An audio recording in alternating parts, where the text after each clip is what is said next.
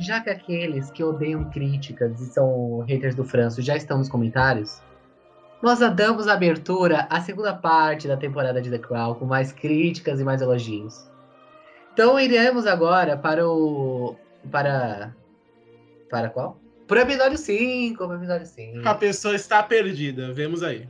Vamos então, já emendando, sem Ah, música, pode- sem nada. Esse programa começa na loucura. Exato. Episódio 5, Fagan. Nossa. Não me pergunte por que esse nome. Não vai ter música, não vai ter nada. É direto, tá? Se você É tá direto, aqui, é bem-vindo. fire. Exato. É, e, a, e a sinopse na Netflix é a seguinte: as políticas de Thatcher aumentam o desemprego. E um homem desesperado invade o palácio querendo falar com a rainha. Na minha opinião, é um episódio bem episódico, mas ele é muito bom.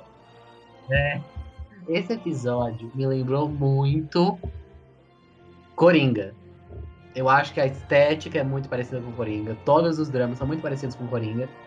Não é uma cópia, porque assim, os dois. Acho que quando lançou Coringa The Crown já, tá, já tava em gravação, então não existe essa possibilidade. Mas me lembrou um episódio muito Coringa. E eu gostei, gostei bastante.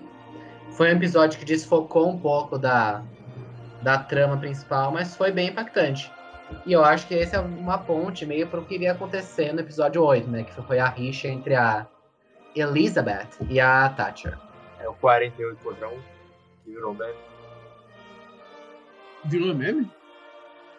Virou meme. É um meme só pra mim, velho.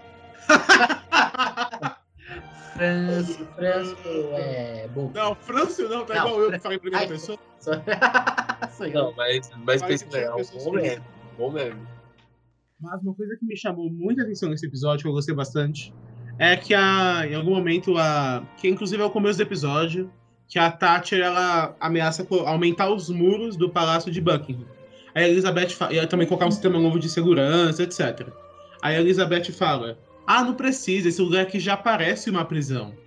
E eu gosto de ter contato com, a, com o meu povo. Aí nisso mostra ela, a, a princesa Margaret e a mãe conspiradora se preparando para cumprimentar a população. E aí, inclusive, o Felipe fala, ah, as luvas. Aí ela se prepara como se fosse uma corrida. E começa a cumprimentar. E o engraçado é que a população que a Elizabeth fala não é o povo, o povão, que tá sofrendo na fila do desemprego. É a aristocracia. Então dá para ver que a monarquia, de certa forma, ela não tem noção das reais dificuldades que a Inglaterra passava naquela época, porque eles não tinham contato com a camada baixa da população, assim, financeiramente e socialmente falando. Eles tinham contato com os grandes salões, com os nobres ares, etc, etc. Ah, E- mas eles não têm noção de nada. Se eles não têm noção nem do que tá acontecendo ali na esquina, no quarto da Diana, eles não vão ter noção do que tá acontecendo no resto do mundo. Não, isso é verdade. E não, mas uma coisa também, que você falou sobre essa questão. Que servicinho de segurança incompetente, hein? A pessoa vai atrás do prédio, pula o muro. Nossa, mas é muito incompetência. O cara entra duas vezes, rouba Uhum. o vinho. Ele rouba o vinho, quebra o vinho, ninguém ouve. quebra a estátua de, daquele país lá, esqueci qual é o nome do país. Não, mas é, uma coisa que chamou muita atenção foi que nesse episódio, enquanto mo- mostrava, por exemplo, uma fila de pessoas da aristocracia, tudo muito bonito, belas roupas, uma, um cenário bem iluminado, bem bonito, mostrava, na- no, cortava pro lado oposto uma fila de pessoas na fila do desemprego. Todo mundo caído, com conta pra pagar, uma imagem com tons assim meio pastéis, uma coisa mais assim, sabe?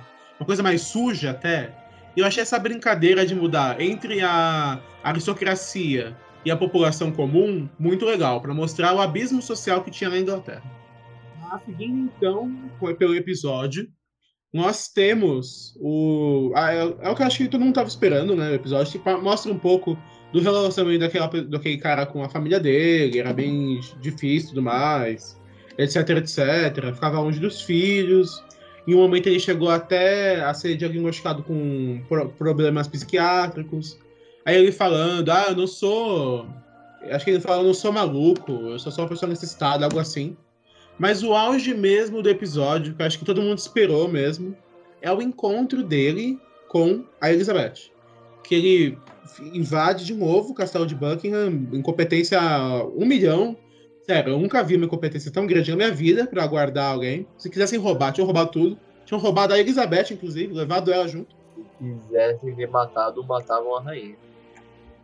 Ah, E.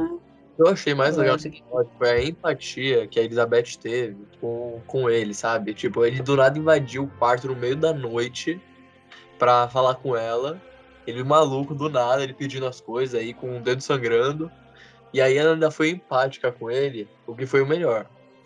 E aí, entretanto, teve uma quebra de expectativa, né? Porque depois daquela conversa entre eles dois, a gente, né, os espectadores, ah, pensou, pelo menos eu, pensei que ia acontecer alguma coisa, né? Que a rainha acabou se posicionando de alguma forma mais a público. O que a série não mostrou, né? O que a série mostrou foi que ele foi internado e que ele não conseguiu nada, que aquela conversa não levou mais a nada. Então vamos a um ponto que discordamos, que eu acho que o impacto disso vai vir lá no oitavo episódio, que nem eu falei. De ela perceber que ela tem que opinar. Eu acho que a consequência disso vai vir depois. Três episódios lá pra frente. Pra mim, eu acho que a consequência desse episódio tá lá no episódio 8. episódio que você você comenta bastante. Mas, ainda sobre esse episódio, um, mais um pontuamento, é que, assim, na minha opinião, ele foi um episódio que teve uns tons um pouco mais humorísticos. Porque, por exemplo, tem essa, essa entre aspas, sátira, brincando com o que a monarquia vê como população população real, que nós comentamos já.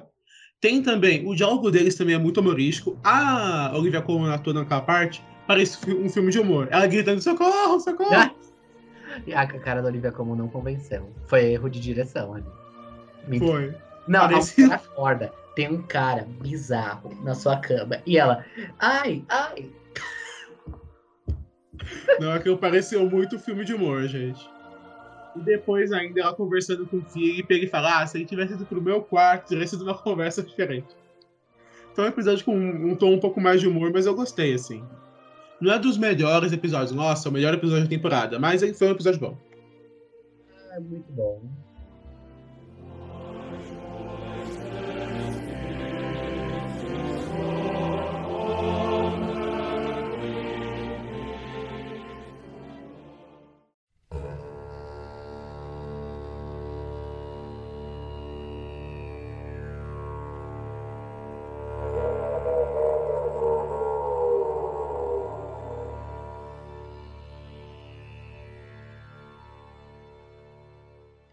Puxamos, então, para o maravilhoso episódio 6. Que eu decreto aqui meu amor pelo episódio 6, porque foi muito bom. Foi a viagem da pra Aus... Não, calma. A viagem... Errou. Errou feio, errou feio, errou rude. a viagem para a Austrália de Charles e Diana. E foi um episódio muito bonito, porque teve toda a curva lá. Eles chegaram mal, aí depois ficaram bom, aí o relacionamento ficou bom, eles conversaram, teve a cena da dança lá, muito bonita. Figurino esplêndido, isso não tem nem o que reclamar de The Crown sempre. Aí no final, acaba cagado. Inclusive, é nesse episódio que a Olivia Colman é, chispa a Diana, tipo, humilha ela lá na conversa no final do episódio, que essa cena é muito impactante. É a cena que a Diana tenta abraçar ela, ela fica. Porque não me toque, não me toque. Essa mesmo, é bem constrangedora esse, esse momento. Nossa, que é muito triste. Depois ela fala com a, com a família, com as mulheres da família. Ah, que coisa repugnante. Aí a, a Margaret fala, nossa, que ação desesperada, etc, etc. É bem triste essa parte. Mas assim, sobre o episódio. Quando eu assisti pela primeira vez, algumas partes eu não gostei. Say what? Mas depois, conversando com o Silício, uma coisa que eu tinha tinha ficado meio em dúvida se esclareceu. Por quê? É, se você também ouvinte ficou com dúvida, então se junte a nós que eu também fiquei. Porque eu não tinha eu demorei alguns momentos para entender que aquela cena da briga deles, a- aquilo simboliza também uma passagem de tempo. Por quê? O que eu tinha achado quando assisti assim cruamente. Nossa, mas ela se convenceu muito fácil. Esse cara é o quê? O Saruman que, muda, que fez uma magia com as palavras?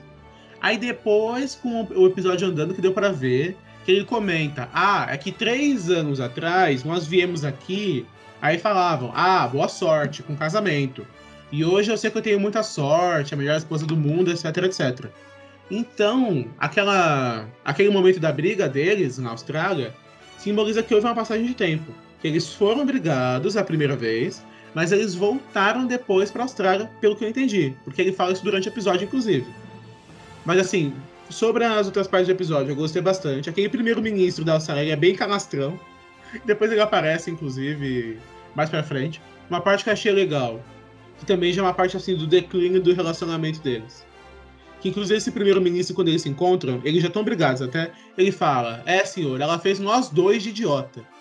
Porque quando eu soube que você vinha para cá, eu agradeci, porque queria justamente tornar a Austrália uma república. Aí depois, com as, as ações da Diana, o povo voltou a amar muito mais a monarquia. Isso mostra, acho que talvez seja, para a monarquia, o ato mais importante dela. Porque, querendo ou não, dentro da comunidade das nações, ou Commonwealth, se você quiser falar inglês, a Austrália é o país mais importante, eu acho, mais do que o Canadá. O Canadá tá ali, tá, tá sempre ali. Mas acho que a Austrália talvez seja o mais importante, ou um dos mais importantes. Então dá para ver a importância da Diana nesse episódio. E esse foi um episódio que ajudou muito a deteriorar a imagem do Charles. Que mostrou que ele não se importava tanto com a monarquia quanto se importava com o seu ego, né? Em aparecer. Nossa, que cara babaca o Charles, gente. Nossa, que desnecessário. Aí ele, fa... Aí ele sente ciúmes do amor que, que, que ela tem, que, que ela recebe do povo, que é muito bonita as cenas, né? Quando eles estão andando na rua e todo mundo dá as flores para ela. Aí o cara, nossa, que ego frágil. Aí ele me chega e me fala, ah, mas eu também queria ser amado. Ah, gente, eu sei, ele tem todos os problemas, mas, cara, coitada da Diana. Ela já tava. Não. Aí joga mais ela pra baixo, mas Não para por aí. Tem uma parte que ele fala: Ah, essa era, era para ser a minha viagem real. Você estragou tudo. Sendo que se não fosse por ela, teria dado tudo errado. Nossa, o cara não consegue entender, ele não consegue prestigiar a conquista dela. O cara iria perder a merda da Austrália. É ela que fez todo o esquema político. Não propositalmente, mas é, a influência dela fez a Austrália ficar. Ele não percebe esse cara, pelo menos da série. Não poderia ser rei, gente. Ele não saca as coisas. Mas o primeiro-ministro da Austrália falou isso aí diretamente para ele. Mas também a Diana, eu acho que ela, ela passou do limite quando ela fez careta lá. Quando o Charles foi falar ela começou a fazer careta. Ali eu acho que foi demais. Mas eu venho aqui defender a Diana porque, de fato, ela, ela, ela fez isso, isso é verdade. Mas ela chegou a assumir isso pra Elizabeth. Que a Elizabeth falou: Ah, será que você não tá exagerando, não? Ela fala: Ah, realmente, eu estou exagerando, mas quem não gosta de, de ser amado, ser prestigiado? E assim, para pra pensar também. Ela casou com a pessoa, a pessoa não dá bola pra ela, a família da pessoa não dá bola pra ela, ela tá isolada. Aí quando ela finalmente tem um pouco de amor, ela vai aproveitar. De fato, ela pode ter exagerado um pouco? Pode, porque aí também ela não pode respeitar ele, né? Mas assim, colocando em uma balança, ele errou muito mais do que ela errou. Porque se ele não tivesse sido babaca antes, ela não teria feito isso depois. Ah, eu venho aqui defender mais. Eu acho, pelo menos pra mim, a minha impressão ficou da cena. Posso estar errado? Posso. Pra mim, o que ela fez foi, tipo, reagir ao que a plateia tava fazendo para fazer uma graça, assim. Eu não vi que ela tava tentando humilhar ele. Não, sim, ela não, não deu a parecer que ela queria humilhar. Era só uma graça mesmo, só um público. Mas ali eu acho que ela não devia ter feito. Não que eu esteja falando que a Diana seja vilã dessa história, que realmente não é o, caso. Temos que jogar velas pelos peitos pra Diana, coitado. Mas é um episódio muito bom mesmo, assim, a edição, o roteiro e tudo mais vai te conduzindo pra. Começa mal, aí tem o ápice, que é o ápice é a dança, justamente. Aí depois disso começa a declinar. Eles chegam em Londres se odiando. A relação tá pior do que tava quando eles saíram de Londres. E assim, é um episódio que conseguiu condensar um período muito grande, porque são no mínimo três anos, em média. Mais três anos, né? Se nós considerarmos que eles foram, ficaram um tempo, aí depois teve essa passagem de tempo, etc. Então, assim, foi um episódio muito bom, porque talvez seja o que teve a maior passagem de tempo. Fez isso de uma forma muito boa. Inicialmente eu não gostei, mas agora eu, eu revendo. Assumo que é um episódio muito bom. E assim, ele conseguiu. É que assim, essa coisa do relacionamento deles é muito engraçado. Porque nós vamos ver durante a temporada que ele tem altos e baixos. Então, o que eu esperei, enquanto espectador? Ah, a partir disso eles só vão se odiar. Mas depois disso, eles, ah, ele, o casamento deles ainda tem um último suspiro. Que é quando eles vão conversar com a Elizabeth, com o filho, etc, etc. Que aí as coisas começam a caminhar um pouco e depois caem de novo. Mas dá pra ver que a relação deles teve, tiver, teve essas fases, assim. Então, é, eu que esperava que talvez a partir disso só fosse declinar, fui surpreendido mais à frente. Eu ia elogiar novamente Emma Corrin, porque as cenas que ela, que ela fica longe do filho, e que ela briga porque ela quer ficar perto do filho, é muito boa. São muito boas. E, e você contrasta com a Elizabeth, que, gente, nas viagens da primeira e da segunda temporada da Claire Foy, você não vê ela com os filhos em nenhum momento. É, nas viagens que ela faz. Pelo menos o que foi mostrado, né? Então, assim, é, dá uma clara diferença entre as duas e culmina lá na cena do final do episódio. Inclusive, isso é comentado durante o episódio, né? Que a, durante um jantar, se não me engano, é, a Elizabeth fala isso. Ah, mas eu não levava as crianças, é uma viagem muito cansativa. Nós só ficamos separados por seis meses. Isso não fez, não fez uma diferença. Aí a princesa Margaret fala: será que não fez nenhuma diferença? E olha pra ele. Então tem essa, esse quê de ironia aí. Volta lá no episódio 4 que você vai ver. Exato. Mas assim, se for pra criticar a Diana em algum momento, vai ser só agora também. Eu acho que ela pode ter exagerado um pouco demais, né? Porque assim, ah, seis meses é muito tempo. Mas ela podia ter ficado um pouco de tempo sem beber, né? Ah, eu não acho, gente. Ó, Mas ela vai levar o bebê pelo a deserto? monarquia. Por que, que não pode ter um outro carro ali do lado com a criança? Por que precisa mandar ela pro outro lado do país? Gente, É, por outro é- lado do país foi exagero também. Realmente. Mas vamos prosseguindo para o sétimo episódio.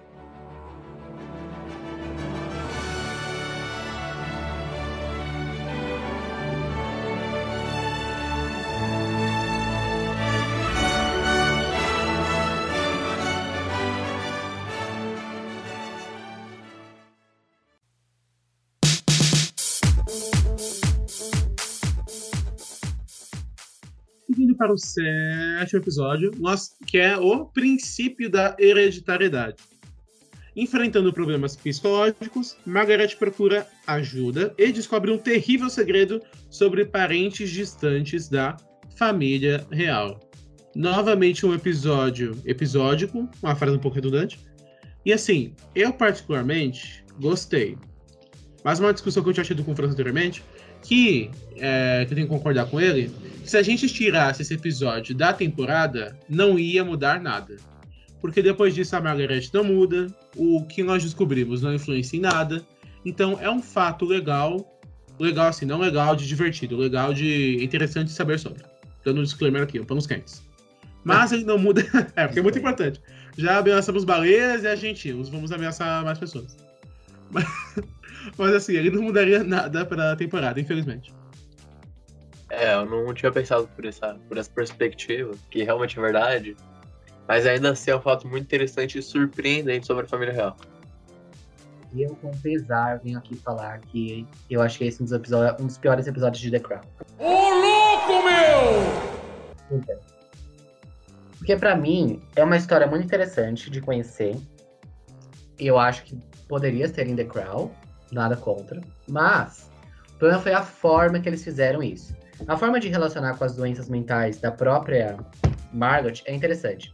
Mas pra mim, o problema é que a Margaret do, do começo do episódio 7 é a mesma da Margaret do final do episódio. Ela está com os mesmos problemas. Por exemplo, eu amo episódio 2 e episódio 10 da terceira temporada, que são sobre a Margaret. Helena Bonham Carter demais. Vanessa Kirby, da prime- das primeiras temporadas. É demais. Inclusive, esperem elas no. Esperem Vanessa Kirby no Oscar esse ano. Mas, esse episódio eu acho que ele tem um problema. A Margaret não muda. Então fica um episódio que, se você retirar, a personagem dela não, não evoluiu, ela não teve novas questões. Todas as questões do começo são as questões do final. E mesmo que seja legal aquele diálogo com a rainha mãe, que essa mulher também só culpa a abdicação, né? Todos os problemas é culpa da abdicação. É. Foi de nada a lugar nenhum, infelizmente. Mesmo que a atuação da Helena Bonham Carter seja muito boa. Infelizmente, tenho que concordar. É um episódio que, assim, nem tem muito o que comentar sobre ele, porque a, a premissa, assim, não é tão complexa que a, justamente a rainha mãe, Elizabeth mãe, é a, fami a família de uma das tias dela, ou seja, não é a família dela. Essa família ela tinha um histórico de pessoas com é, com doenças mentais, certo? E é, essa família casou com um dos tios dela, beleza. Aí tiveram as, as primas dela, justamente, etc. Que tem alguns problemas mentais, nós vemos no episódio. E quando o tio nazista abdicou e o rei Gago assumiu, o que concordaram que seria melhor? Aí, inclusive, ela fala que até o Dick, que é o Lord Mountbatten, concordou. Para que a integridade psicológica da Elizabeth e da Margaret não fosse questionada, resolveram inventar que essas quatro pessoas, cinco pessoas, essas cinco primas, haviam falecido. Porque elas achavam, eles achavam na época que mesmo sendo apenas a família que, que é casada com uma pessoa que é irmã, que por acaso é irmão da rainha, eles achavam que por acaso podia ter alguma coisa a ver, sendo que eles nem. Essas pessoas, as, as princesas e essas, essas outras primas, elas nem têm o sangue, o mesmo sangue dessa família original que tem esse histórico. Então, é, nada a ver, algum. Assim, querendo ou não, foi guiado pelo preconceito da época, infelizmente. E assim, basicamente isso é o enredo, né? Não tem muito o que comentar nesse caso. A gente pode só comentar que Helena Bonham Carter, infelizmente, vai ter que arranjar outra série, porque com The Crown não vai dar prêmio. Isso é verdade. Nós, inclusive, comentamos isso anteriormente, que era muito provável que eles alocassem as tramas de cada personagem para um episódio só. Esse foi o da Margaret. Aí, de todos os outros filhos da Elizabeth, foi no, foi no episódio 4. O Felipe foi na morte do Dick, no primeiro, depois acabou. Da Rainha Mãe também, esse foi o auge, depois acabou também. Só quem teve desenvolvimento ao longo da temporada foi Margaret Thatcher e o Charles com a Diana. A Elizabeth, coitada, se manteve a mesma.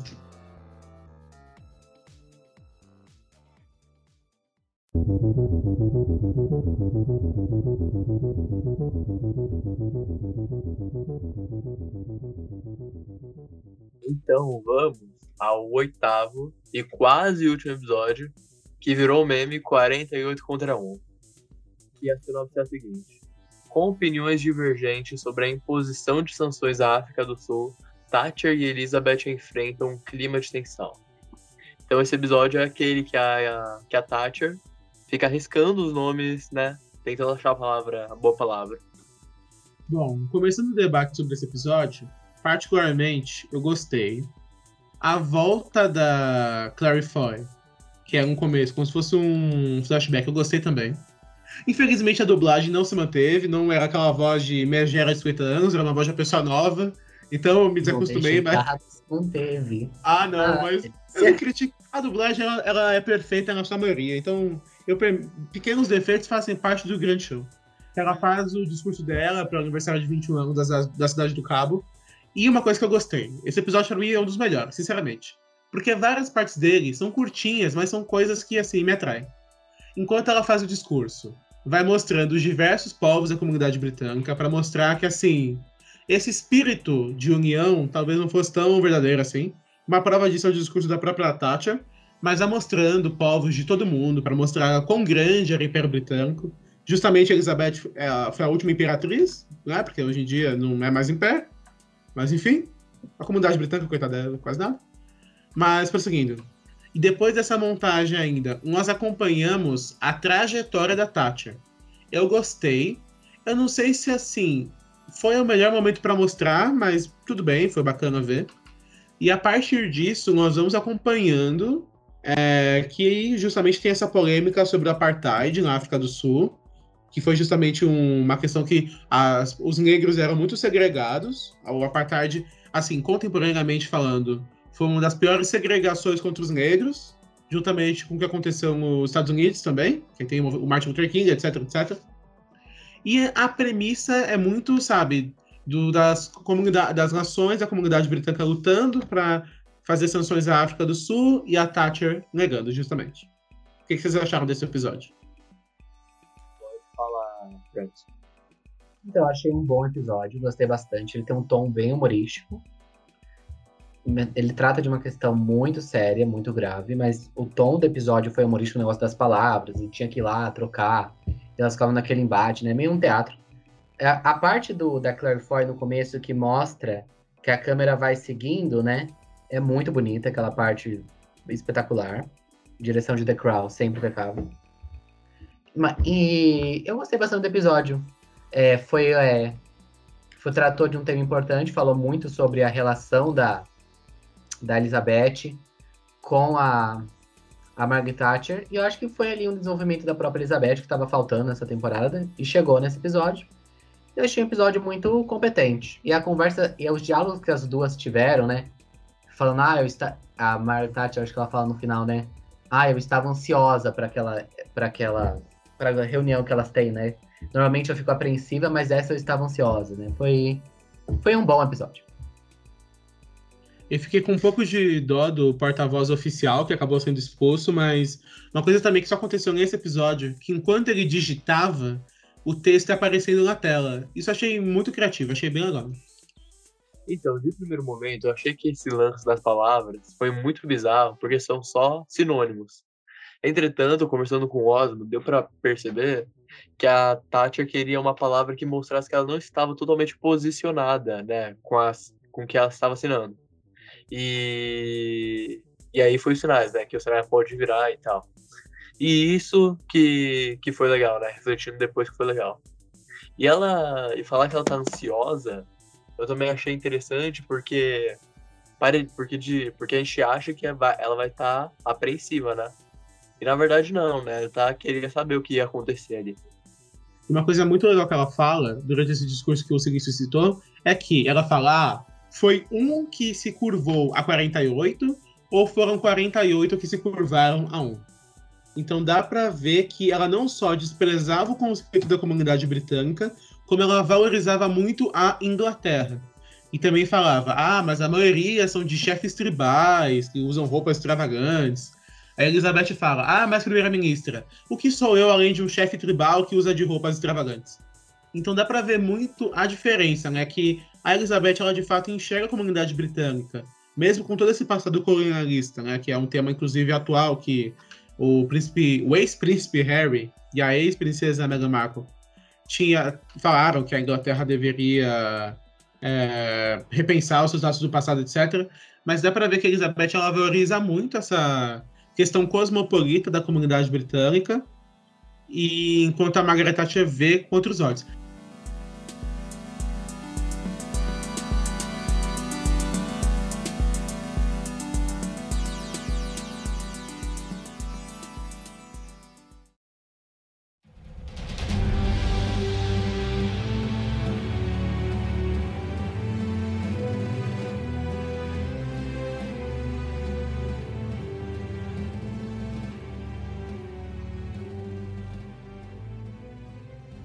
Falar do episódio 9 e 10 de forma conjunta, porque eles falam mais ou menos da mesma coisa. O 10 tem uma parte mais também focada na Tati. Então vamos lá. O episódio 9 se chama Avalanche.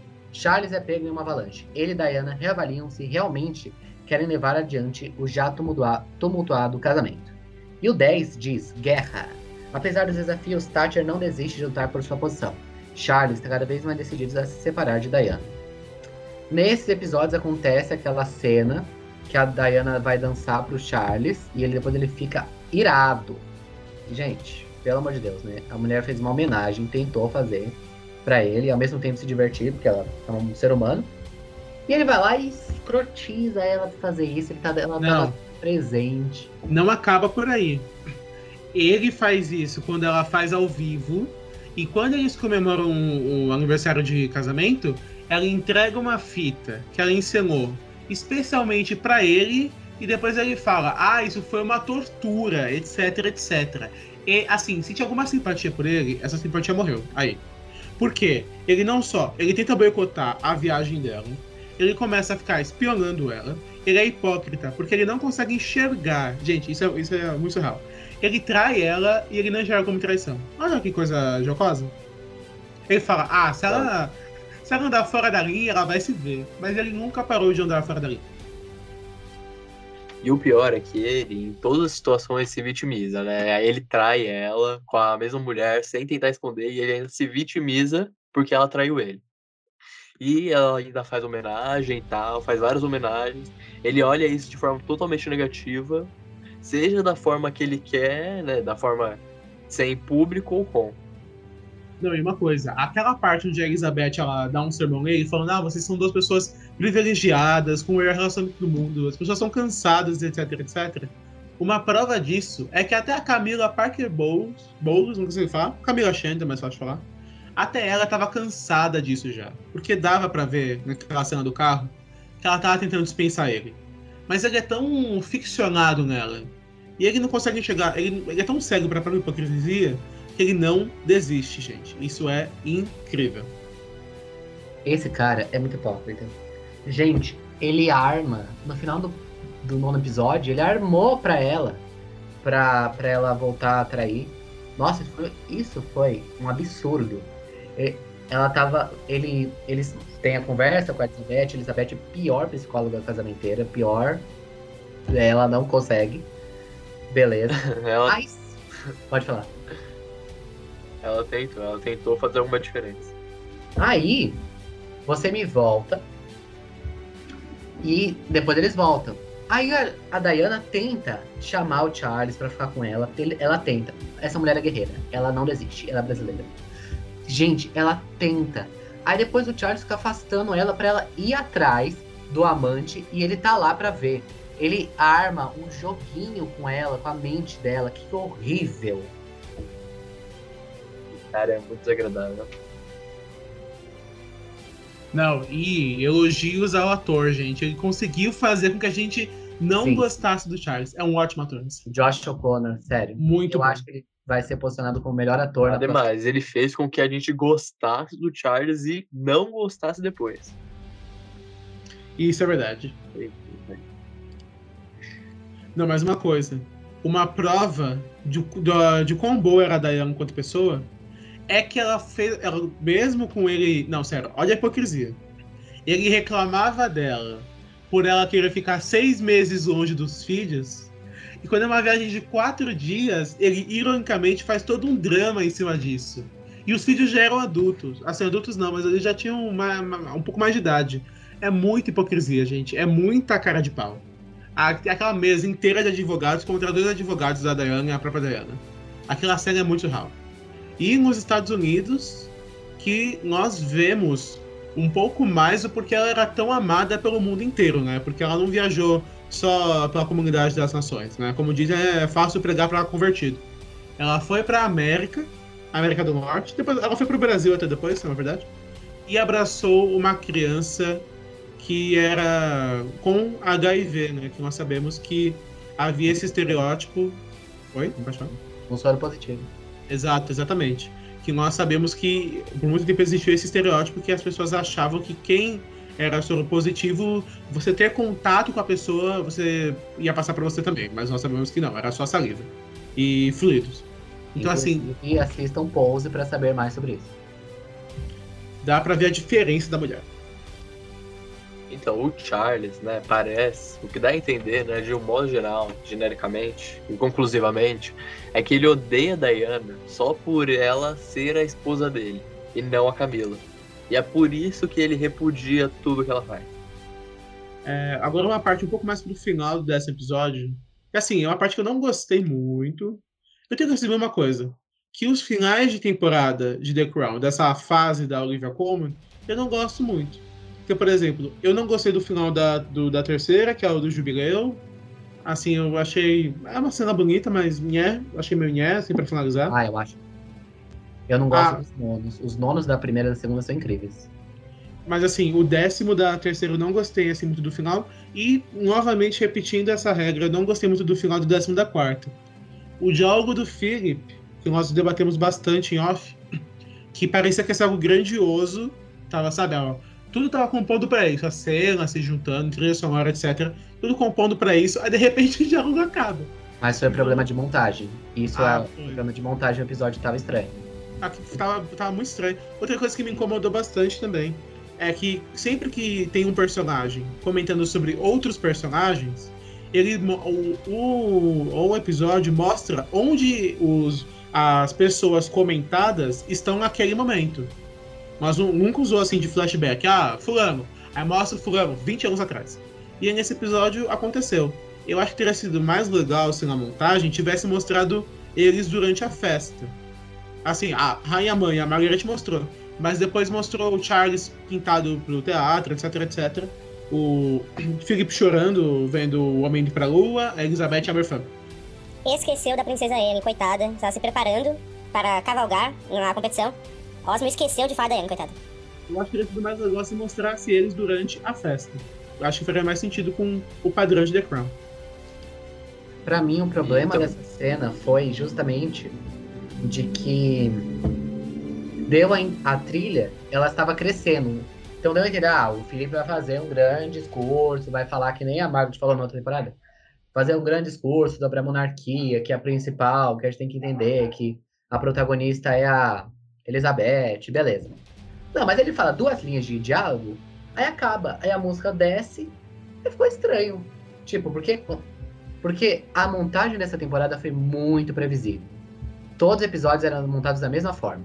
Quando chegava uns 15 minutos pra- perto do final do episódio, começava a mesma música, subia a música e mostrava todos os personagens, depois descia a música e depois tinha uma cena impactante. Se vocês perceberem, todos os episódios meio da temporada seguiam esse estilo. E a gente pensou que esses décimos episódios também seguiriam esse estilo. Só que foi uma quebra tão é, protocolar que pareceu estranho, pareceu que sabe, faltou, esqueceram de gravar uma parte, ficou bizarro. Isso aí, então. Partindo pro, pra outro arco, que é o arco da Thatcher, realmente dá dó dela, né? Porque a- o, o fecho da temporada é o final da era Thatcher, né? Dos dois mandatos dela que quase se completaram. É porque é uma coisa muito doida do sistema britânico, que, por exemplo, ela ficou 11 anos e meio. Então nós vemos que não é um sistema é, estilo Brasil, que tem que se ele- eleger e reeleger. Enquanto ela tiver como governar, ela vai governar, né? E é justamente por isso, ela ficou- ficou mais de uma década. E dá pra ver que ela se dedicava muito pra política, muito mesmo. Ela via isso como a vida dela. E ela também não, ela é uma pessoa muito ousada, muito polêmica. Acho que, assim, no começo da temporada a gente não conseguia ver. A não ser, a, a não ser o posicionamento dela sobre as mulheres, não conseguimos ver outras polêmicas dela. Mas avançando, a parte do apartheid é bem chocante mesmo. E assim, ela é traída por uma das pessoas mais antigas que estão ao lado dela, assim, na política. E, assim, ela tenta lutar, mas a- o diálogo com Elizabeth é justamente matador, porque chega uma hora que, assim, por melhor que a pessoa seja, ela, a coisa vai se desgastando. É impossível manter algo para sempre. E, assim, por mais que ela possa ter ajudado um pouco o país, ela também fez algumas coisas ruins, né? Que, assim, ela era uma pessoa muito polêmica e ela não estava indo nem a favor do que o Partido Liberal ou outros partidos influentes queriam, e muito menos do Partido Conservador, que era o partido dela. Né? Ela estava governando ela por ela, quase o partido da Thatcher. Então, assim, foi um pouco triste ver o que tá acontecendo, porque é uma personagem que a gente criou um pouco. A gente criou empatia durante a temporada, mas, assim, dava pra ver que tava na hora de realmente ela partir da política. Foi justamente um diálogo muito bonito entre as duas. Não, não é bonito, não foi, né, não foi bonito. Mas foi um diálogo, assim, amistoso no final, né? Quando a cena que ela dá honraria pra Margaret Thatcher é muito legal, né? E ela reconhece, assim, que mesmo sendo, passando por vários problemas, ela foi uma primeira-ministra importante que vai ficar pra história.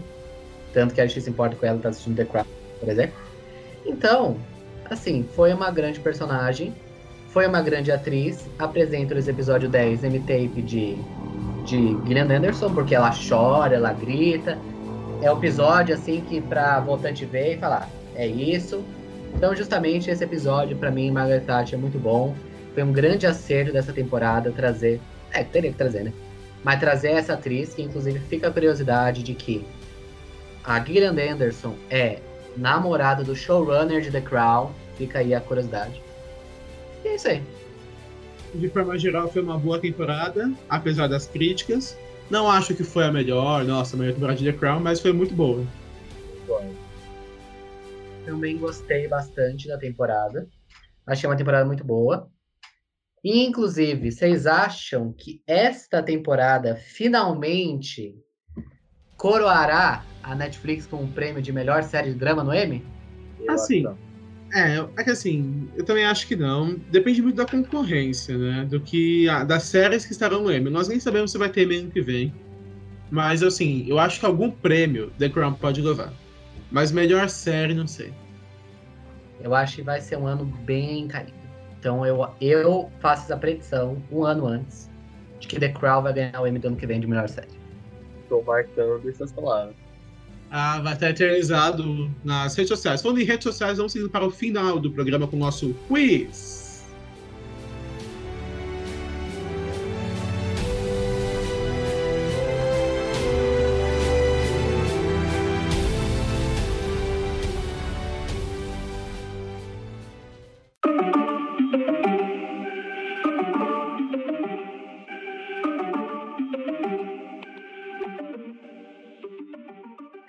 Minha frase é a seguinte: E eu devo lembrá-lo outra vez da importância de forjar o seu destino.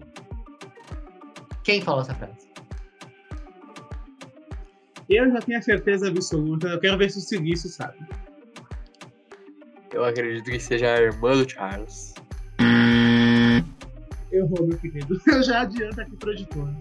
Porque eu sei exatamente o momento que isso é dito. Na carta que Tywin Lannister, vulgo Charles Dance, vulgo Lord Mountbatten, vulgo Dick, deixa para o Charles, tem essa frase, que ele tá lendo depois que o Charles Dance já morreu. Acertei ou não acertei? Depois dessa explicação estrondosa, não tem nem mais como falar nada, né? Acertou. Muito obrigada. Quando você falou essa frase, eu já tinha certeza que era essa. Muito obrigado. Mas prosseguindo então o quiz. A minha frase é a seguinte: As folgas não me dão prazer. Mas eu não concordo com isso, tá? Mas para a figura que disse isso, as folgas não dão prazer. É muito simples. Margaret Thatcher. Acertaram, acertaram, exatamente. A Dama de Ferro. Que não é parente do Homem de Ferro, nem do Homem de Lata. E a minha frase é: O sofrimento é o preço que pagamos pelo amor. Eu acho que é. Sofrimento é o preço que pagamos pelo amor. Que tanta gente poderia falar isso. É uma frase meio redundante. Ah, eu acho que é o babacão, o Charles. Eu vou chutar. Tem cara de ser ele também. Mas só pra arriscar. Ah, não, acho que eu vou. É, é o Charles, vai. Eu não sei mais em quem pensar. Ambos os dois erraram. É, na verdade, a Rainha Elizabeth mesmo. Nossa, ela disse. isso? Nossa, era que eu menos Ela esperava. falou isso para o Charles. Ah. A minha segunda opção era a Margaret. Não, não falei. Nossa, eu tinha pensado a segunda opção a Princesa Anne. Ou até o tio Dick, até. Me pegou de surpresa. Isso. Se não naquele discurso do. Entre. que o. O príncipe de Edimburgo, o Duque de Edimburgo fa- fez com a Diana e ela fez com o Charles. Se não nesse, foi no terceiro episódio. Faz sentido, faz sentido. Super poético. Mas vamos agora para o nosso merchan. Vamos falar de coisa boa? Vamos falar de Millennium Works? Antes de qualquer coisa? Merchan, Millennial Works. Exato. Então, se você é fã. Vamos falar de coisa boa, foi ótimo, né? Parece eh, o Jequiti. Então, se você é por acaso uma pessoa que é fã de música, ou se você, vendo aí The Voice Brasil e outros programas não tão famosos de pessoas cantando, deseja ingressar nesse ramo consagrado da música, dê uma olhada na Millennium Works. Há anos já eles vêm produzindo artistas, novos artistas em ascensão, com preços em conta, promoções acontecendo nesse momento, nesse, nesse mês. No caso, o mês já vai ter acabado, mas sempre promoções acontecendo. Acompanhe Millennium Works nas redes sociais, elas estarão na descrição deste episódio, não importa onde você estiver. No Instagram. Isso é verdade. Siga no Instagram. E também temos. A Millennium Works ainda conta com alguns vídeos muito interessantes no YouTube. Tudo estará na descrição. Mas agora, puxando. Queridíssimo Frâncio. Se o nosso ouvinte, por acaso, quer apresentar algum apontamento, alguma crítica ou sugestão, como que ele pode fazer? Me processa no Procon. Não, não processa. É, o que, que você faz? Você manda um e-mail. Não é coisa de velho. Você pode mandar um e-mail. Se você quiser sua mensagem aqui. Inserestou.gmail.com Porém, não é só isso. Que você pode entrar em contato nos canais. Série Stoke são múltiplos, são múltiplas plataformas. E quais são elas, Silício? Quais são? Então, o- As plataformas em que a série Story está presente são Instagram, Facebook, Twitter, Spotify, Anchor, Google Podcast YouTube, as demais plataformas de áudio e as mídias sociais que você pode imaginar. E óbvio, o que dizemos para os nossos espectadores? Você devia estar maratonando.